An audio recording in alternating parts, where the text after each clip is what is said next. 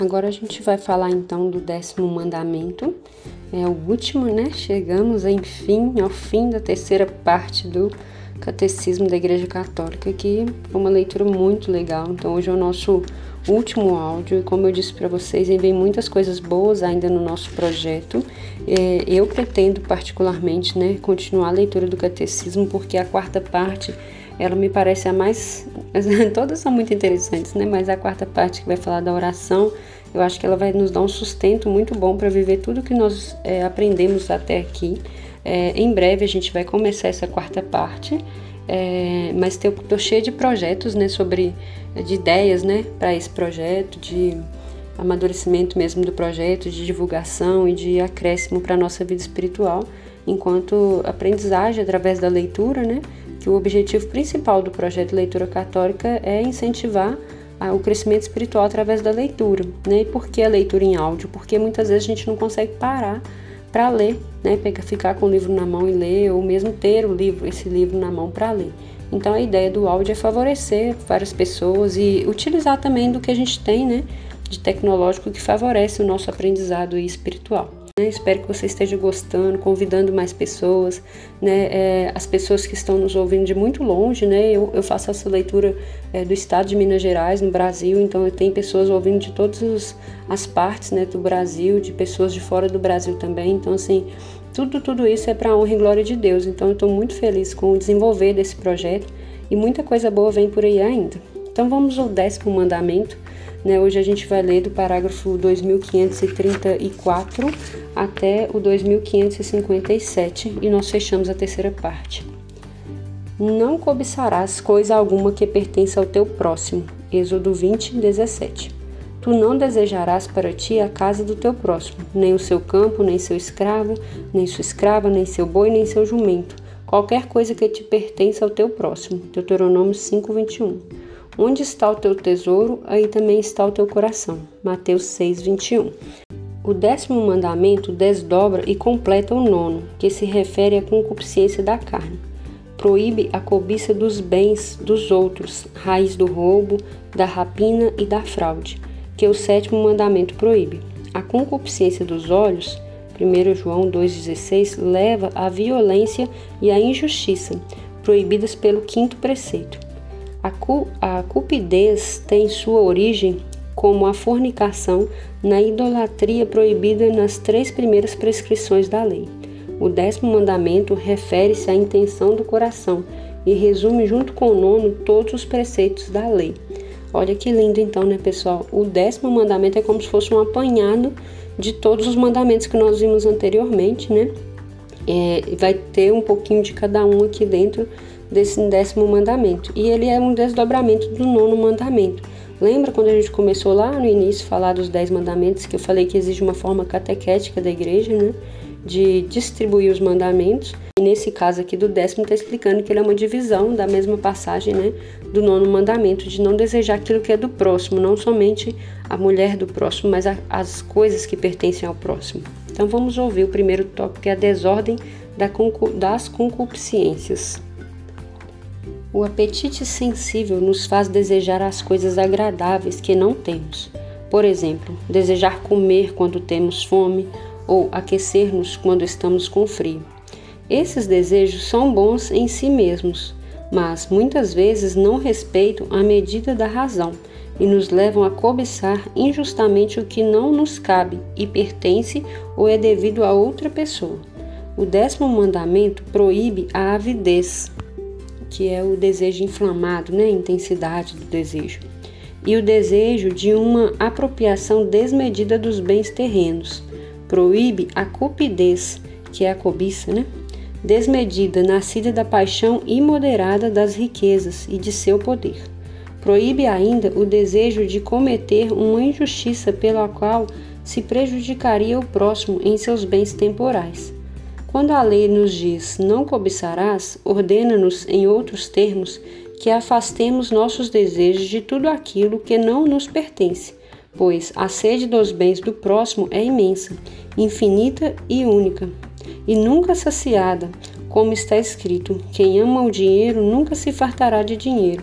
Eclesiástico 5:9. Não é violar este mandamento desejar obter coisas que pertencem ao próximo, contando que seja por meios justos. A catequese tradicional indica com realismo aqueles que mais devem lutar contra as concupiscências criminosas e, portanto, que é preciso exortar o mais possível a observância deste preceito. São os comerciantes que desejam a, ca a ou os preços carestia ou os preços excessivos das mercadorias, que vêm com pesar que não são os únicos a comprar e vender, e que lhes permitiria vender mais caro e comprar a preço mínimo. Os que desejam que seus semelhantes fiquem na miséria, que tiram lucro, quer vendendo para eles, quer comprando deles. Os médicos que desejam que haja doentes, os legistas que desejam causas e processos importantes e numerosos, né? Então, aqui, pessoal, algumas citações é, de, da catequese mesmo que vão falar de algumas, algumas profissões, são exemplos, né? Que tem essa tendência aqui de cair nesse pecado porque pela, pela própria profissão que exerce. Então é necessário um cuidado maior, né? Os comerciantes na questão da compra e venda, né, os médicos, na questão de que para você exercer sua profissão precisa haver doentes, né, mas a pessoa não pode desejar assim né, que as pessoas adoeçam, na verdade ela deve promover a saúde ao invés de desejar a doença.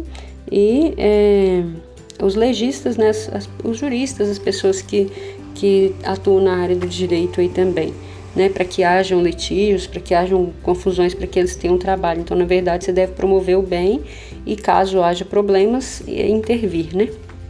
O décimo mandamento exige banir a inveja do coração humano. Quando o profeta Natan quis estimular o arrependimento no rei Davi, contou-lhe a história do pobre que possuía uma única ovelha tratada como sua própria filha, e do rico que, apesar da multidão de seus rebanhos, invejava o primeiro e acabou roubando-lhe a ovelha. A inveja pode levar às piores ações. É pela inveja do demônio que a morte entrou no mundo. Nós nos combatamos mutuamente, e é a inveja que nos arma uns contra os outros. Se todos procuram por nós, se todos procuram por todos os meios abalar o corpo de Cristo, onde acabaremos? Nós estamos enfraquecendo o corpo de Cristo, declarando-nos membros de um mesmo organismo e nos devoramos como feras, né, que é uma palavra de São João Crisóstomo. A inveja é um vício capital, designa a tristeza sentida diante do bem do outro e do desejo imoderado de sua apropriação, mesmo indevida. Quando deseja um grave mal ao próximo, é um pecado mortal. Santo Agostinho via na inveja o pecado diabólico por excelência. Da inveja nasce o ódio, a maledicência, a calúnia, a alegria causada pela desgraça do próximo e o prazer e o desprazer causado por sua prosperidade. Né? São Gregório Magno também falando.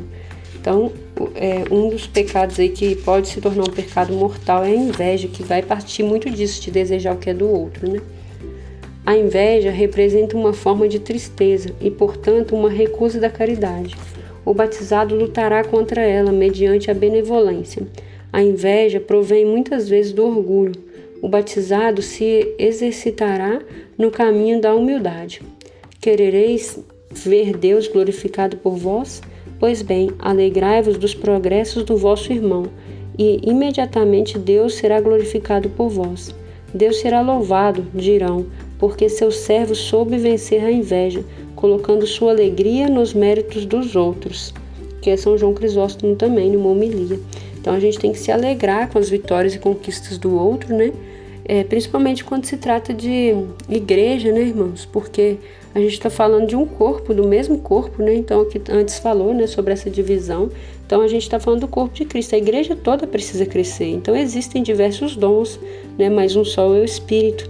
Então, quer dizer, as diversidades de ministérios, de carismas, a diversidade de, de serviços que a igreja tem, de, né, que, que são todos para o crescimento do mesmo corpo que é Cristo. Então, a gente tem que se alegrar quando os ministérios e os dons são colocados a serviços e fazem com que a igreja toda cresça, né? em evangelização, em conversão, em santidade. E também isso vale para a nossa vida social também, né? Desejar sempre o bem do próximo, né? E isso já nos deixa uma pessoa, já nos mostra a nossa humildade, né? E já nos faz lutar contra esse, esse pecado da inveja. O tópico 2 é os desejos do espírito. A economia da lei e da graça desvia o coração dos homens da ambição e da inveja e o inicia no desejo do sumo bem. Institui-o nos desejos do Espírito Santo, que sacia o coração do homem. O Deus das promessas desde sempre advertiu o homem contra a sedução daquilo que desde as origens aparece como bom ao apetite e agradável aos olhos, desejável para adquirir ciência. Gênesis 3:6. A lei confiada a Israel jamais bastou para justificar aqueles que lhes eram sujeitos.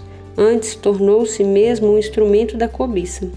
A inadequação entre o querer e o fazer indica o conflito entre a lei de Deus, que é a lei da razão, e outra lei, que me acorrenta a lei do pecado, que exige de, em meus membros. Romanos 7, 23.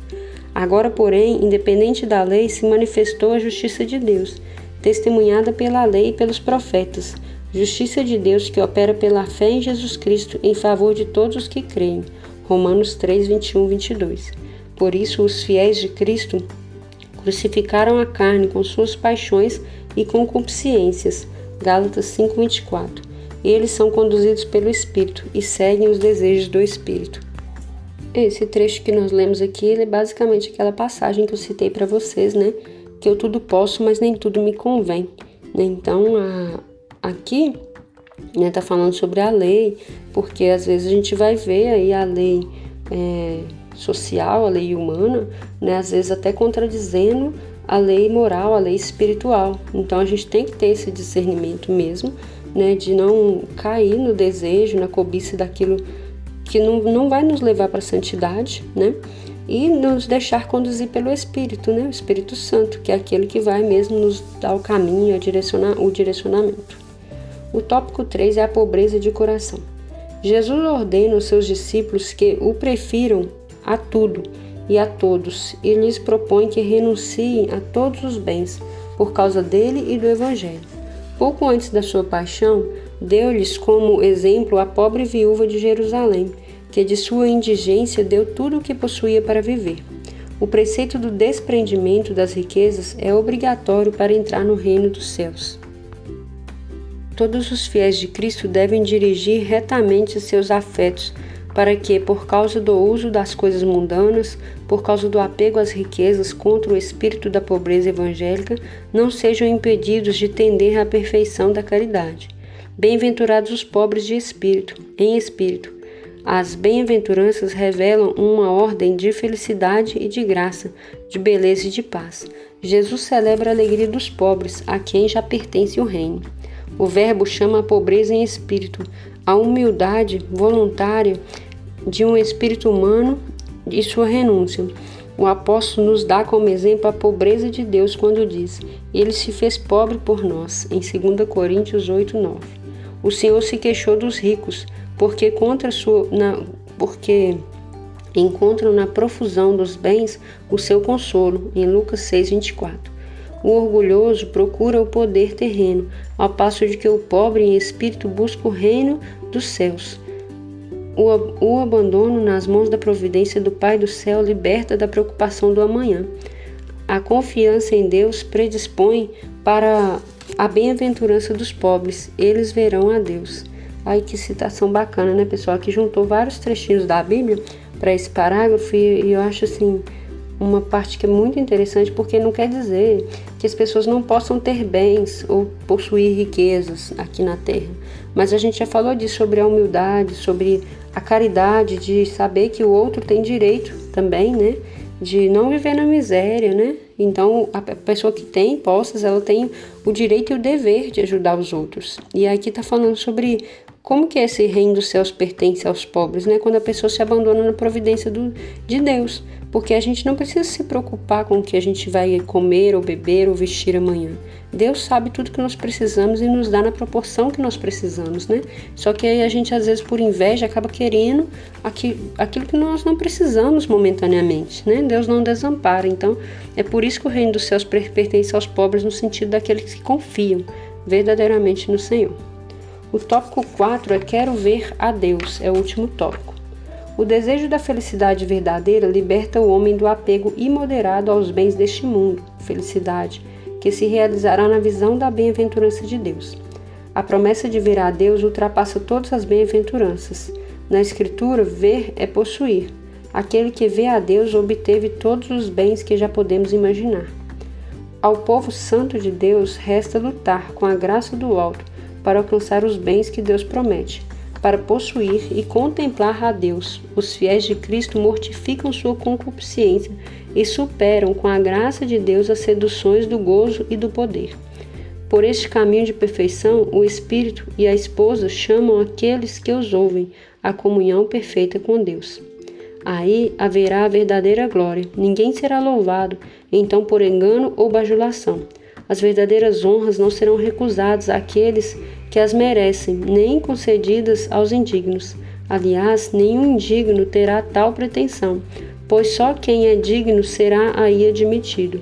Aí reinará a verdadeira paz, onde ninguém será sujeito à oposição, nem de si mesmo, nem dos outros. Da virtude, o próprio Deus será a recompensa. Ele que deu a, a virtude e se prometeu a si mesmo como recompensa para ela, melhor e maior que possa existir. Eu serei o seu Deus e eles serão o meu povo é também o sentido das palavras do apóstolo, para que Deus seja tudo em todos. 1 Coríntios 15, 12. Ele mesmo será o fim de nossos desejos, aquele que contemplaremos sem fim, amaremos sem saciedade, louvaremos sem cansaço. E esse dom, essa feição, essa ocupação serão certamente como a vida eterna, comuns a todos. Né? Aqui são um trecho de Santo Agostinho muito bonito também, né? Falando sobre o, o nosso propósito de vida é olhar para Deus, né? É ver em Deus, é inspirar em Deus, é esperar em Deus. Então é, é isso que vai fazer que a gente lute contra essas concupiscências, contra esses desejos desordenados, contra a injustiça, contra todos os pecados que nós falamos aqui, né? Contra a, o desejo, a cobiça, né? Com aquilo que é do outro. Então é Deus é o propósito, né? É Ele que é o doador das virtudes, é Ele que faz as virtudes crescerem em nós e que faz com que nós busquemos Ele com plenitude. Então aqui, resumidamente, é, é isso, para a gente poder ver essa glória de Deus, né? Como está falando aqui. Resumindo, onde está teu tesouro, aí está o teu coração. O décimo mandamento proíbe a ambição desregrada, nascida da paixão imoderada das riquezas do seu poder. A inveja é a tristeza sentida diante do bem de outrem e o desejo imoderado de dele se apropriar. É um vício capital. O batizado combate a inveja pela benevolência, pela humildade e pelo abandono nas mãos da providência divina. Os fiéis de Cristo crucificaram a carne com suas paixões e concupiscências. São conduzidos pelo Espírito e seguem os desejos dele. O desapego das riquezas é necessário para entrar no reino dos céus. Bem-aventurados os pobres de coração. Eis o verdadeiro desejo do homem. Quero ver a Deus. A sede de Deus é saciada pela água da vida eterna. Muito bonito, pessoal. Nós terminamos aqui a leitura do décimo mandamento, né? E com, com essa leitura terminamos aqui o fim né, da terceira parte do catecismo, onde nós falamos detalhadamente sobre cada mandamento da lei de Deus. Foi uma leitura riquíssima, né? eu gostei muito, descobri coisas aqui que eu não tinha ideia que, que o catecismo falava, que a igreja falava. Né? Como eu disse desde o início, eu gosto sempre de refletir isso no final, que o catecismo ele dá uma pincelada em tudo, né? Existem vários documentos, vários livros é, que, que ajudam a gente a compreender mais cada uma dessas coisas, né? Ah, eu comentava outro dia com uma das ouvintes aqui que o quanto é, a gente fica instigado a ler esses documentos todos que são citados nas notas de rodapé, né? Então, para cada assunto tem um documento citado, você tem aí no seu catecismo, né? A lista de siglas que está depois da quarta parte, e essas siglas vão falar de quais documentos que são praticamente todos os documentos estão disponíveis no site do Vaticano, a maioria deles traduzido em português, né, ou nos diversos idiomas aqui, e aí as pessoas podem buscar e crescer mais nesse conhecimento, né? É, eu espero muito mesmo que essa leitura tenha enriquecido a sua vida espiritual, que da próxima vez que você precisar fazer um exame de consciência, você retome esses dez mandamentos e cada reflita sobre cada um deles, né? Cada pecado que atinja cada um deles, para que você possa fazer uma boa confissão, né? Um, um, um bom pedido de perdão para Deus, né? Com um bom propósito também de reconciliação com Deus, de não cair mais nesse determinado pecado né? E que assim a gente possa ir crescendo em espiritualidade e em santidade também. Deus te abençoe. Nós nos vemos em breve na quarta parte do Catecismo. Até mais. Em nome do Pai, do Filho e do Espírito Santo. Amém.